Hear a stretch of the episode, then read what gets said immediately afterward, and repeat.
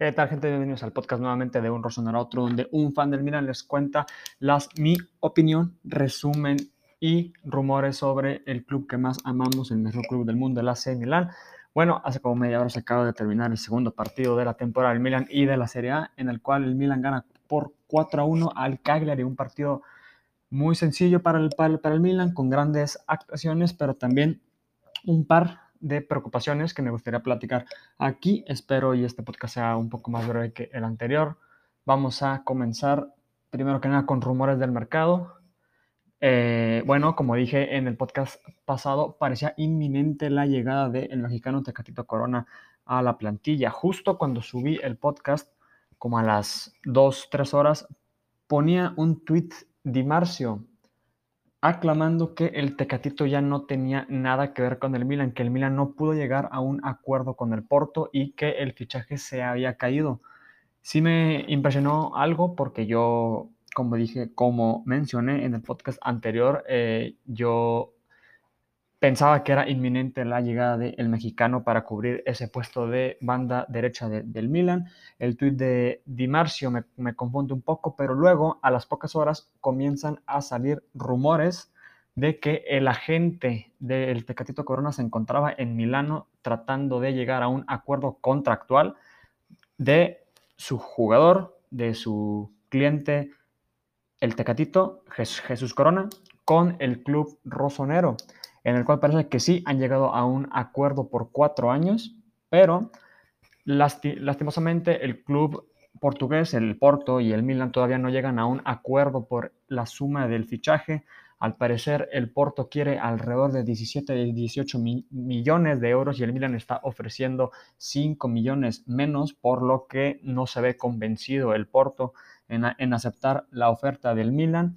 Se dice que el Tecatito también suena para el Sevilla y para otro club que no han mencionado cuál es, pero al parecer Corona tiene tres ofertas sobre la mesa, uno de ellos y el más cercano siendo el del Milan. Hoy 29 de agosto eh, quedan dos días solamente para que se cierre el mercado y el día de ayer, sábado 28, el Porto juega en la liga portuguesa, en el cual, si no me equivoco, ganan con un marcador de 2 a 0 pero raramente el jugador Tecatito Corona no es convocado, no fue ni a la banca, no viajó con el club, hasta donde tengo entendido. Y esto dicen los rumores que se debe a el posible fichaje con el Milan, espero y se dé.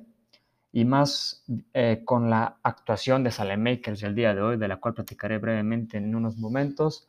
Necesitamos cubrir esa posición sí o sí. Y, y al parecer el Tecatito va a ser la mejor opción o también el otro jugador que ha estado sonando para el Milan, también mencionado en el podcast anterior, Faibre, Román Faibre. Al parecer también está cerca de llegar al Milan. Eh, el, Brest quiere, si no me equivoco, alrededor de 17, 18 millones de euros. A día de hoy, el Milan espera cerrar el fichaje por 12 millones de euros más 3 en bonuses. Parece ser que el jugador también quiere fichar por el Milan. Tengo entendido que el jugador tampoco fue llamado con el Brest para su último encuentro en la liga francesa. Al parecer también se encuentra cerca del Milan. Lo que no tenemos muy claro es si Maldini planea contratar al Tecatito o Faibre o si planea fichar a los dos, ya que los dos jugadores son, eh, juegan por la banda derecha, por lo que ponerlo de trecuartista tal vez sí puede ser un buen reemplazo, pero no son sus posiciones ideales, ¿no?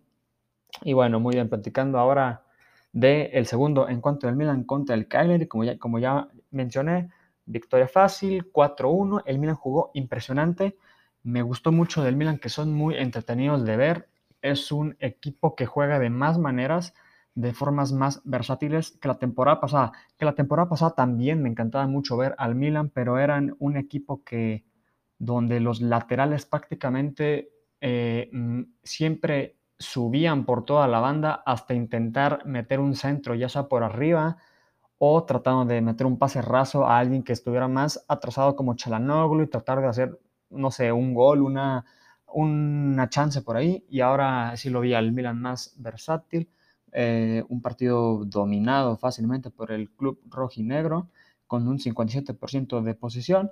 En el segundo tiempo no hay ni un gol, por parte de, ninguno de los equipos, pero en el primer tiempo empezamos en el minuto 12 con un gol de tiro libre de Tonali.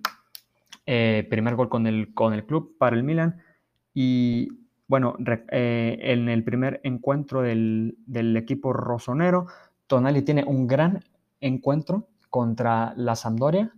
Y ahora con el Cagliari siento que fue fácilmente, fue claramente el jugador del partido. Impresionante lo de Sandro. Eh, creo que a día de hoy Sandro Tonali es titular, indiscutible, al parecer con Frank.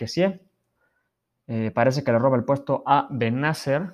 definitivamente ese puesto va a ser eh, muy, muy peleado y más con la llegada de, de Bakayoko, pero al, parecer Tonali, Tonali está dando muchos, mucho, vaya, muy bien rendimiento.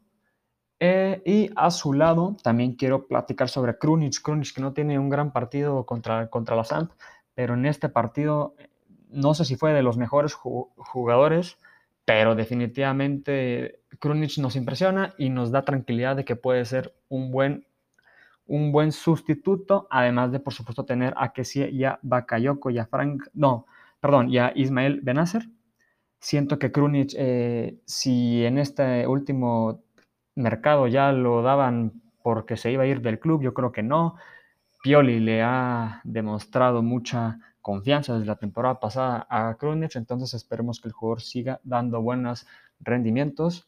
Y bueno, cae el primer gol de Tonali, a los tres minutos cae el gol del Cagliari, un error que no supe muy bien. Eh, ¿Quién fue el error? ¿Quién cometió el error en el Milan? Porque fueron una serie de rebotes, entonces creo que fue también, jugó un poco la mala suerte.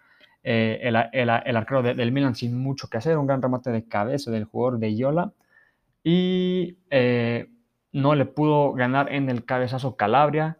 Como podemos saber, Calabria es un jugador muy bajito, no es su gran fuerte el juego aéreo.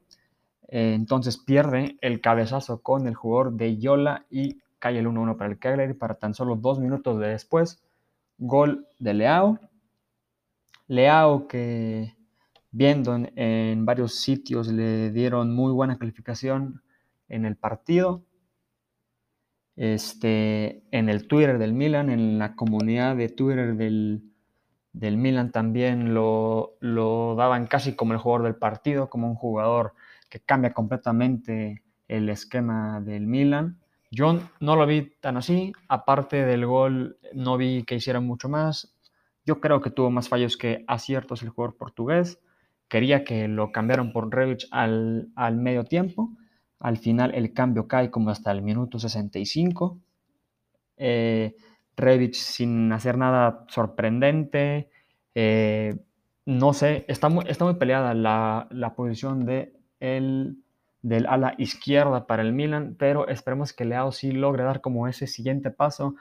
Siento que le falta un poco de confianza, como que le falta aterrizar las ideas que tiene, porque creo que tiene muy buenas creo que abre muy, buen, eh, muy bien el campo en el mediocampo del, del equipo rosonero, pero siempre hay algo que hace mal, un, un, mal control, un amague de más, un pase incorrecto, el cual no termina por convencer el jugador portugués. Pero bueno, pasando ahora a el delantero centro, como no, Olivier Giroud, partidazo de Giroud, partidazo de Giroud, el segundo, el tercer gol del Milan fue de Giroud, minuto 24.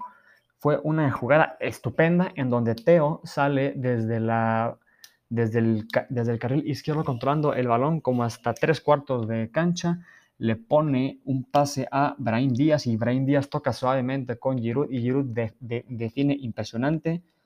Gran partido de Olivier Giroud, el cual, como mencioné, anota el gol en el 24 y anota su segundo gol, cuarto para el Milan de, penal en el, minuto 43, para así terminar 4-1. ¿Qué más? Eh, Brain Díaz, Brain Díaz tuvo un partidazo. Yo toda la temporada critiqué a Brain Díaz en el primer juego del Milan de esta temporada.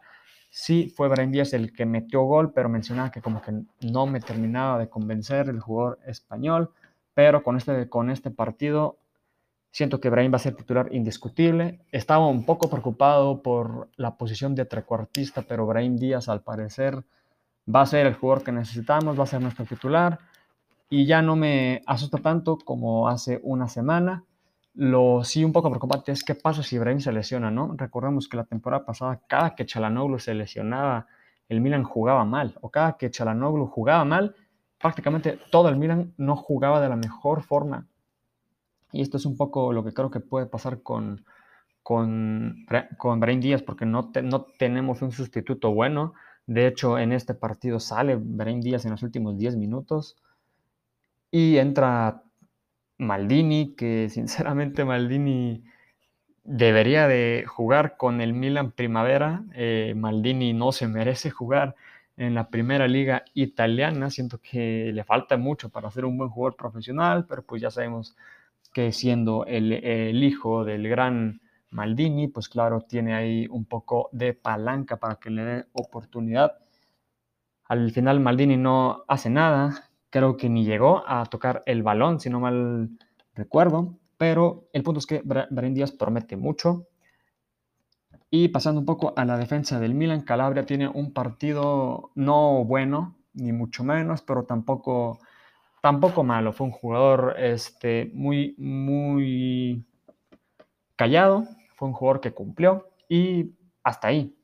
Caso eh, parecido al de Teo, que Teo Ronaldo sí no me gustó su, su partido, claro que da la asistencia del gol, de hecho, sí, da la asistencia de uno de, de los goles, es el que crea la jugada del gol, del, del, primer gol de Olivier Giroud, pero, de, pero defendiendo Teo Hernández, y esto se vio desde el, partido pasado, que defendiendo no, pues no es su gran fuerte, ni mucho menos, y está batallando un poco Teo, lo cual sí es un poco preocupante, pero aún así creo que Teo tiene que ser titular indiscutible, y, lo, y los centrales Kier y Tomori, un partido bueno, no no le surgieron muchas chances peligrosas, eh, pero los dos centrales del Milan muy bien. Y el portero Meñán, eh, claro, es eh, concede su primer gol con, el Milan, no tenía mucho que hacer y tuvo por ahí una atajada muy buena, creo, en un tiro libre del Cagliari, si no mal recuerdo,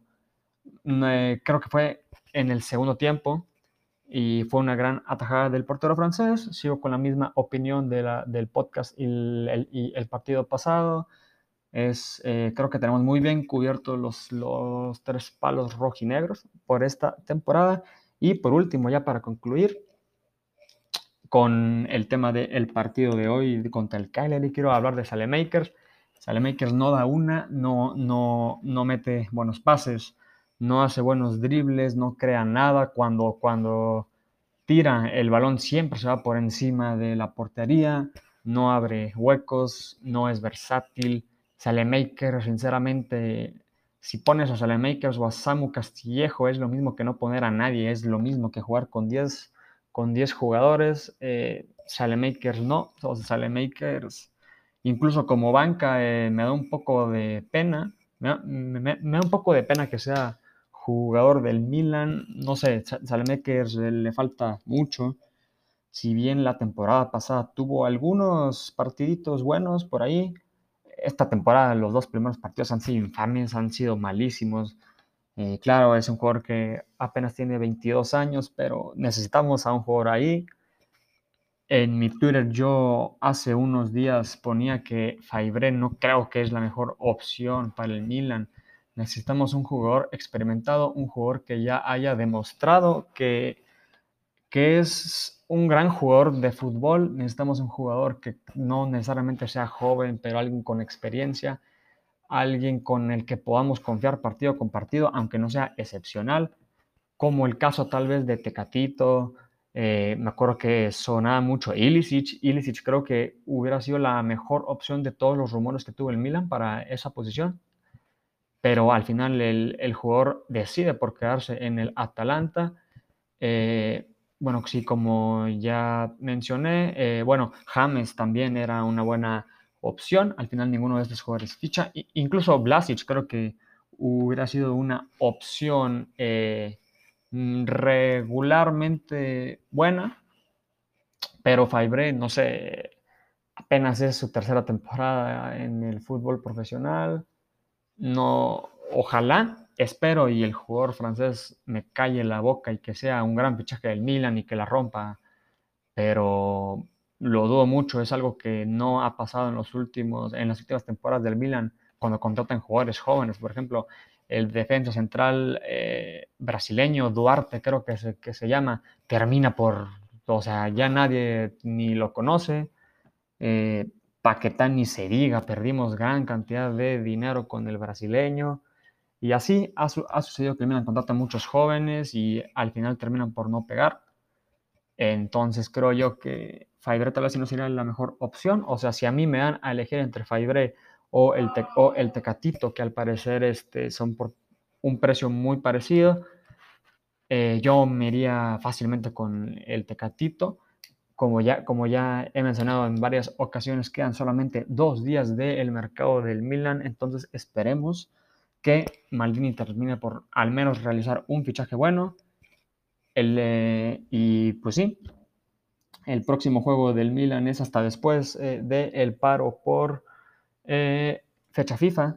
El próximo juego del Milan es hasta el domingo 12 de septiembre, exactamente en 14 días, contra nada más y nada menos contra el líder de la Serie A hasta ahorita, que han estado jugando a un nivel excepcional, mejor que la Juve, me atrevería a decir que mejor que el Inter, posiblemente los mejores de la liga hasta ahorita mismo, la Lazio 6 puntos, nueve goles anotados, dos en contra, con un Chiro Inmóvil que anda, que anda muy, muy, muy bien y se deberían de preocupar Kiaer y Tomori, que al menos para mí Tomori no termina como de ser tan brillante como la temporada pasada, apenas se está adaptando, pero bueno, Chiro Inmóvil, eh, cuatro goles en dos partidos, la Lazio nueve goles en total en dos partidos, solo dos recibidos.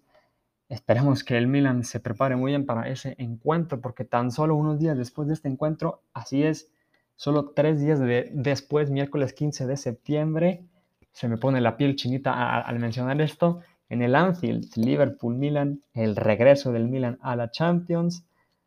No, posiblemente el Milan, que no creo, pero no me sorprendería si Pioli decide descansar a un jugador o dos contra la Lazio para prepararse contra el Liverpool, ¿no? Es como la Champions, es como nuestro mayor anhelo de todos los tifosi del Milan desde hace ya muchos años.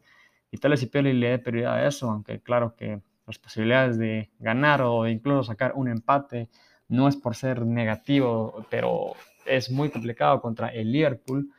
Eh, entonces esperemos que sea una gran Champions y una gran liga, una gran temporada en general para el Milan.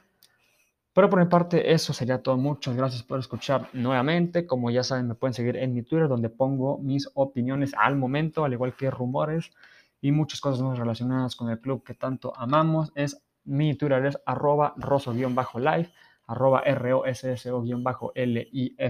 Ahí estamos para cualquier cosa. Muchas gracias por escucharnos y nos vemos en el próximo podcast.